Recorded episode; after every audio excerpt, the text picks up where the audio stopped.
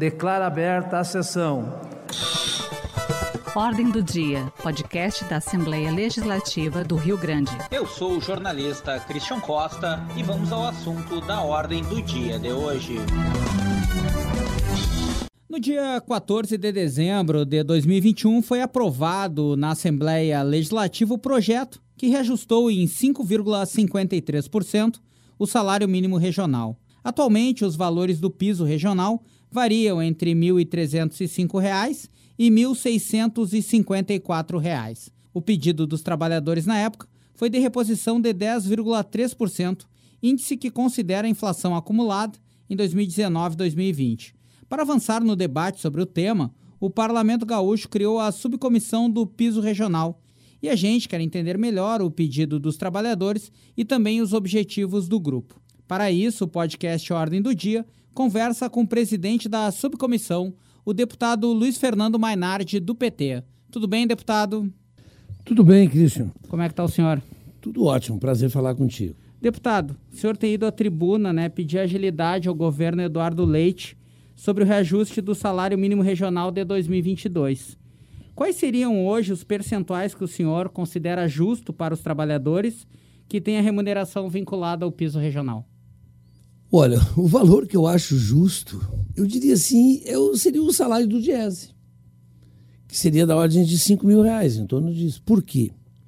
Porque a nossa Constituição estabelece que o salário mínimo, o mínimo que uma pessoa pode e deve receber para satisfazer as necessidades suas e da sua família, de saúde, educação, moradia, transporte, cultura, lazer, habitação, habitação, enfim, tudo que é necessário daria em torno disso. Mas eu sei que esse é o ideal. Quando a gente trabalha, a gente sempre tem que idealizar as coisas, em tudo. Idealizar é buscar, portanto, se referenciar no ideal. E aí tu caminha naquela direção. Tu tem que trabalhar para chegar no ideal. Se é 5 mil, eu tenho que trabalhar como deputado para, quem sabe, um dia a gente possa oferecer ao trabalhador um salário ideal. E é por isso que a nossa luta aqui, agora, nesse momento, é para recuperar aquilo que a inflação levou do poder de compra do nosso trabalhador. Nós temos inflação. Então, no mínimo, nós temos que repor anualmente este percentual que a inflação comeu do, do salário. Para que depois a gente entre numa nova etapa de ir garantindo anualmente ganhos reais. O que aconteceu foi o que aconteceu durante os governos do presidente Lula. Naqueles anos, depois também da Dilma, no primeiro mandato. O poder de compra do salário aumentou 76%. Isso é significativo. Então nós estamos buscando isso que eu estou te falando. Esse é o caminho né? é, da luta, da mobilização aqui dentro, do convencimento, para que a gente possa ir paulatinamente. Repito, neste primeiro momento, é garantir a reposição de dois anos que ficaram para trás, de 2019 e a reposição da inflação do ano passado, que foi alto. Só o ano passado foi 10,8. Se somado com mais a inflação de quatro e tanto de 2019, nós temos 15,58, que é o que nós estamos buscando nesse momento. E deputado Mainardi, o senhor usa um argumento que eu acho muito válido. Esse valor a mais para os trabalhadores, ele movimenta a economia das cidades, a microeconomia dos municípios, né? Porque é um valor que fica ali no mercadinho, no açougue, enfim, que movimenta a economia local, né? Sim, tu imagina o seguinte, tá? É, quem são esses trabalhadores? Eles moram na nossa periferia. Uma família que tem uma renda de 1.300 mora numa periferia, numa casa do Minha Casa Minha Vida, aluga um, uma casinha bem, bem humilde. São pessoas que moram na periferia. São pessoas que, quando recebem, contam o dinheiro para ter que sair correndo para pagar o IPTU, para pagar a luz, né? É, para pagar a conta de água. E via de regra tem alguém na família que tem telefone. Hoje em dia todo mundo tem que pagar um pouquinho de telefone, ou até internet, se tem um filho que está cobrando, que tem. Um pouquinho, mas tem que comprar o gás. E que está caríssimo. Tem que é, comprar alimentação. Sobra o que para essas pessoas? Ok. Onde é que ele mora? Repito, ele mora lá na periferia, nos bairros mais carentes, eu chamaria assim. Porque ele não mora no centro, quem ganha 1.200, 1.300. Ele não mora nem em, bairros médios. Ele mora na periferia, uh, onde estão as classes D e E. E onde é que ele gasta esse dinheiro? Muitas vezes não vai nem no supermercado, no mercado grande. Ele acaba indo no próprio mercadinho do seu bairro. Às vezes ele tem conta, ele vai lá, paga a conta, renova a conta. É ali, e os preços, muitas vezes ali são mais baratos no, no que no grande mercado. Eu faço essas experiências. São no mínimo iguais. Então, comprar no pequeno mercado, às vezes é mais vantajoso do que comprar no hipermercado. Que tu te enche os olhos, como é o caso do trabalhador, de coisas para comprar que ele precisaria e não pode. Só fica olhando. Então esse dinheiro fica na periferia. Ele vai circular no pequeno negócio, no pequeno empreendedor, na lojinha. Tu comprou lá para o teu filho uma, um tênis, ele está indo na escola, tem 12 anos, 11 anos. Tu não conseguiu pagar a vista, tu fez em seis vezes. Aquele dinheirinho tu vai correndo lá naquela loja que tu fez. Tu não tem cartão, esse trabalhador não tem um. Ele vai comprar através de um crediário, vai lá pagar uma prestação, vai lá a mãe pagar uma prestação de 40 reais. É assim que você vai esse dinheiro. E esse dinheiro, ele jamais vai ser empregado em bolsa, de, né, em aplicações financeiras, em depósito de banco, né, em poupança, em ações. Que é isso? Ele volta 100% para o mercado, para a circulação.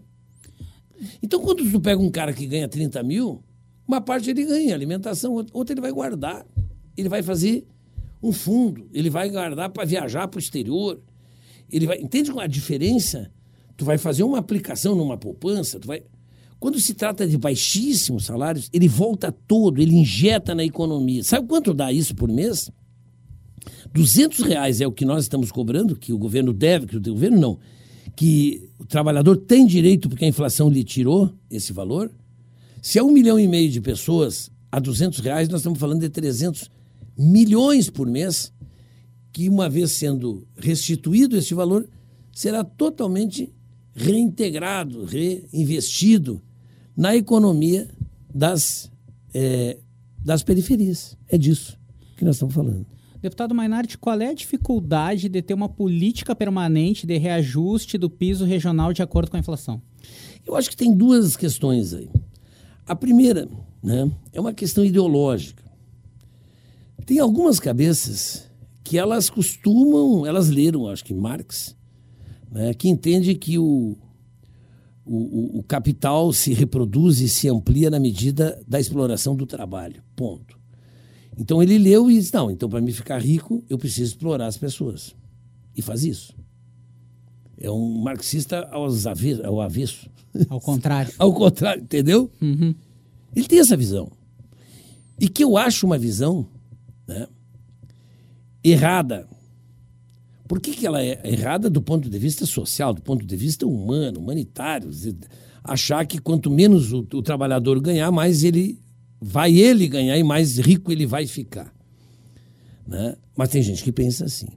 Tem outros que têm uma visão equivocada sobre o papel do salário na economia. Eles, inclusive, fazem algumas né, é, elucubrações econômicas para justificar que o aumento do poder de compra do salário gera desemprego. Quando todas as evidências mostram o contrário. Por exemplo, no governo do presidente Lula, o piso, o, o, o salário mínimo aumentou o seu poder de compra em 77% e nós chegamos a quase pleno emprego. A pleno emprego nós chegamos. Então não cai essa teoria, absolutamente cai. Porque essa teoria que eu ela é simples, ela é simplista, eu chego a dizer. Se tu ganha mais, tu compra mais. Quem vende, se alguém compra mais, é quem vende, vende mais. Se vende mais, emprega mais. Se emprega mais, tem gente tendo salário. Se quem vende, que é o comércio, vende mais, a indústria tem que fabricar mais. Se a indústria vai fabricar mais, ela tem que empregar mais gente para fabricar. Se ela emprega mais, tem mais salário circulando. Isso é um círculo virtuoso da economia, em que uma coisa vai se somando à outra, é uma bola de neve que vai crescendo e a economia vai crescendo. Então, por isso que o presidente, por exemplo, da FEComércio do Paraná, Federação dos, das Associações do Comércio do Paraná, nos disse na reunião que nós fomos para tratar sobre o piso regional, que o deles é o mais alto do país. Ele disse: Nós queremos que o salário do trabalhador seja cada vez maior, porque o nosso, o perfil do nosso cliente, quem mais compra nas nossas lojas do Paraná, são os trabalhadores, são aqueles que recebem salário. Quanto mais eles ganhar, mais eles vão comprar, mais nós vamos vender e mais nós vamos ganhar. Tem gente que não consegue compreender isso. Tem uma visão econômica né, é, desta renda, do papel da renda na economia. Absolutamente equivocado, que já foi derrubado né, pelas comprovações é, que se fez, como essa que eu disse do presidente Lula. Então eu acho que tem essas duas visões. E tem gente que eu acho que tem as duas, entende? É, chega o absurdo de ter as duas. Mas outros têm a cabeça aberta, que trabalham. Né? Eu fico imaginando países assim, por exemplo, quem conheceu, eu conheci a Austrália. A Austrália tu não, não, não tem pobre, né? E não tem muito rico. Claro que a diferença é, é grande entre quem eles chamam de, de baixa renda lá e alta renda, mesmo assim. Mas não é que nem o Brasil. Cristo, o Brasil é a nona sociedade mais desigual do mundo, dentre as 200 nações que nós temos. Né? 200 nações, o Brasil é nona. Só perde para alguns países da África. Se alguém duvida, vai no Google e pesquisa. Aí vão estar ali os países.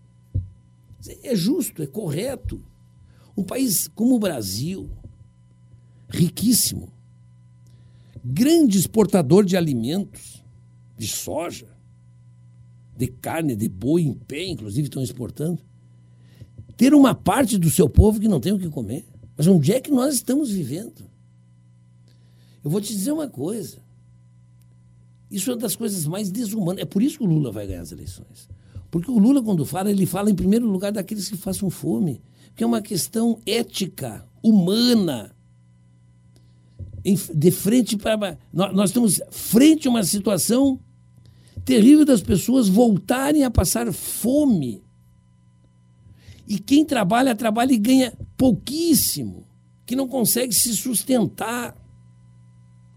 Que se tiver que fazer, de alguma forma, algum procedimento médico, cirúrgico, não tem a mínima chance de pagar. Ainda bem que nós temos o SUS. Então, é, é, qual é o sentido da gente estar fazendo política? Se não é para melhorar a vida das, das pessoas. Mas de quais as pessoas? Essa é uma pergunta. De quem? Nós vamos ver. Melhorar a vida de quem? Entende? É das que, daqueles que mais precisam. Então, quando tu olha quem é que mais precisa na sociedade é quem está desempregado, é, e aí tem que ter os auxílios, nós temos que trabalhar para ter emprego. Aí, quando tem emprego, nós temos que trabalhar para que a renda dos de baixo, dos menores salários, seja elevada para ele viver um pouco melhor com a sua família. Nós temos que amparar o homem do campo, o trabalhador, a trabalhadora rural, que está lá nesse momento sofrendo com a estiagem, não tendo mais produção, perdendo a produção porque estão os gado morrendo, porque a lavoura secou, porque não, não produz hortaliça está sem renda. E o que, que nós vimos do governo? Nenhum benefício. Nem do estadual, nem do federal. Nada. É como se esse problema não fosse deles. Então, para que governo?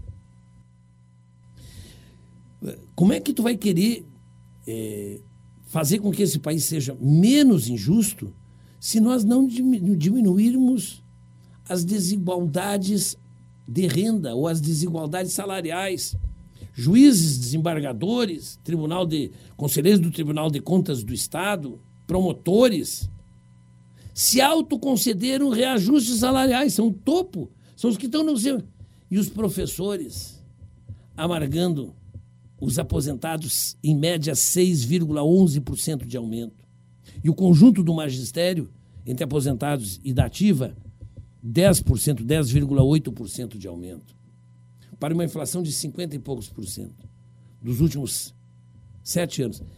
Esses estão na base da pirâmide, digamos assim, do serviço dos, dos servidores públicos. Esses ganham 10% de aumento, contra uma inflação de 50 e poucos. Os que estão na parte de cima se autoconcedem. Está errado. Tem uma coisa errada na sociedade que tem que ser corrigida. Esse egoísmo que o sistema neoliberal cria, de cada um por si, e antes ele dizia, sem muito pensar, hoje eles elaboram, é cada um por si, Deus por todos, porque Deus acima de tudo, então, cada um por si, Deus por todos. É a meritocracia, é. Te vira, meu filho.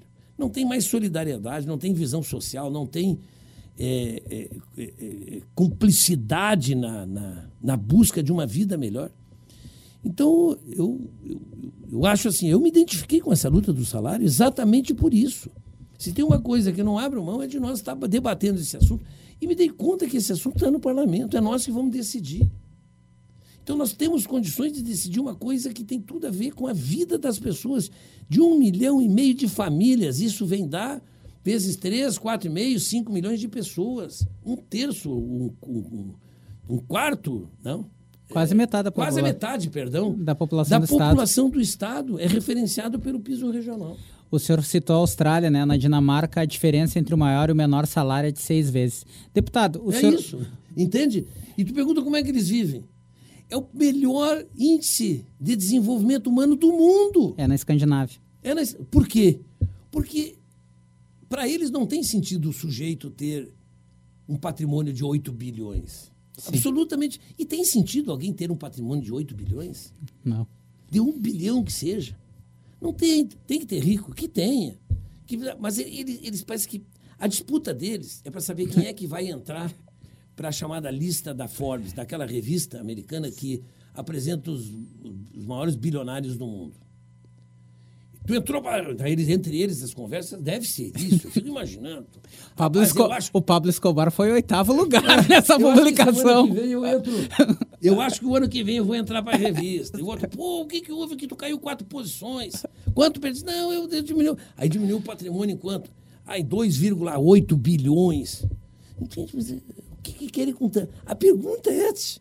Quando a gente fica olhando na loteria, nós aí que viemos jogando na loteria, uma vez ganhamos fila a gente olha e diz assim, tchau, mas se eu ganhar sozinho, o que, que eu vou fazer? A gente já acha um absurdo. Tu imagina o cara que é que trabalha nas, na casa dos bilhões. E a pergunta, mas para que tanto?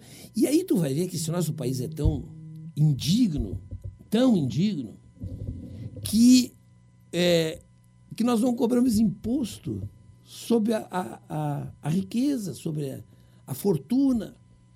Tu vai perguntar o seguinte, ó. E Vamos tem, gente que, e tem gente que acha um absurdo se cobrar. Vai, claro. Tu vai perguntar na Austrália. Eu tive na Austrália e tive investigando. Eles têm casos que o imposto sobre herança, quando morre um cara muito rico, eles têm um imposto sobre herança porque eles dizem o seguinte: cada um tem que construir o seu patrimônio. Certo? Tu não tem que estar tá vivendo da herança. Tu tem que construir o seu patrimônio. Essa é uma lógica deles. E que vai da Inglaterra, porque a Austrália é uma é uma formação que, que parte, inclusive, acho que todo o seu a, a, conteúdo né, jurídico ele é inglês. Eles dizem o seguinte, ó, então, tem que ter um imposto pesado. Me parece que chega a 45% de imposto quando mora, fica como imposto sobre herança. No Brasil, não tem imposto sobre o lucro das empresas. Uma empresa tem um milhão de lucro. Paga quanto? Zero. Não paga. Os seus proprietários, tem dois proprietários, cada um leva um milhão, cada um leva, vamos falar em 10 milhões, tá? Teve 10 milhões de lucro. Quanto pagou de imposto? Zero, porque não tem imposto sobre o lucro. Cada um dos dois sócios resolve tirar todo o dinheiro para gastar, comprar uma casa na praia, fazer qualquer coisa, trocar os carros, aquelas coisas. Cada um leva 5 milhões. Quanto eles pagam de imposto? Sobre, porque eles tiram através de um mecanismo que se chama dividendos. Quanto eles pagam de imposto sobre os 5 milhões que cada um dos sócios tirou? Zero. Por quê? porque não tem imposto, não tem nenhuma tributação sobre dividendos. Então é, é esse o Brasil que nós vivemos. Os caras que têm, eu até te falei, tem uma classe média, até alta aí, tal, ricos, mas, mas e, e quando se trata dos bilionários? Quando os bancos que têm 20% de lucro ao ano, como tiveram nesses últimos anos, 20%, e não pagam nenhum centavo de imposto. Então é por isso que tem que ter transformações profundas para que esse país seja menos injusto. E o nosso trabalho é, é lutar. Somos umas formiguinhas aqui, mas fazendo a nossa parte. E quem sabe, em algum momento, a gente possa ter um governo aqui que resolva comprar essa pauta que eu estou dizendo, essas pautas que eu estou dizendo. Deputado Mainardi, pegando carona para finalizar, já indo para o fim do programa, o senhor falou nas transformações, né? E o senhor citou o caso do Paraná, onde lá os empresários, as federações de empresários têm essa mentalidade, digamos, um pouco mais evoluída, que esse dinheiro vai servir para fomentar a própria economia.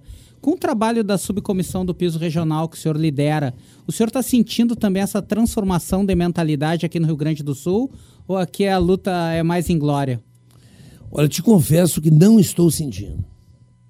Inclusive, fiz uma reunião com o presidente Valdeci, pedi a ele que ele lidere um movimento junto às entidades, às federações patronais e junto às centrais sindicais para a gente fazer uma reunião aqui na Assembleia. Vai, deverá acontecer ainda no mês de março onde nós vamos tentar convencê-los de que repor pelo menos a inflação desses dois anos, de 15,58, é essencial para essas pessoas.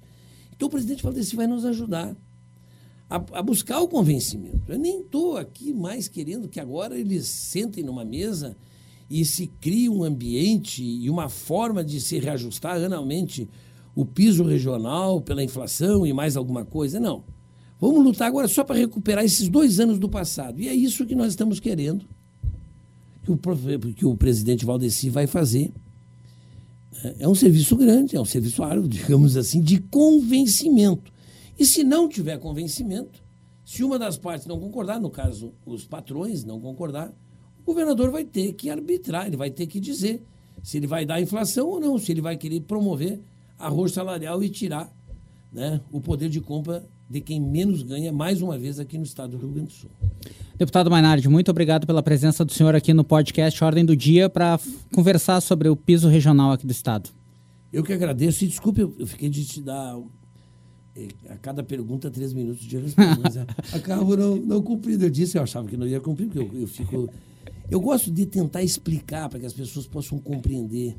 E se a gente tem um pouquinho mais de tempo, a gente consegue explicar um pouco melhor. Eu espero que tenham me compreendido e me perdoado pelo, pelas longas explicações também. Muito obrigado. Eu que agradeço. Um abraço, deputado. Podcast Ordem do Dia tem apresentação de Christian Costa, produção técnica Luciano Pinheiro e Guilherme Ferreira. Na coordenação da Rádio Assembleia, Letícia Malman. Na direção de jornalismo, Gustavo Machado. Você acompanha este podcast no portal da Rádio Assembleia e também no Spotify.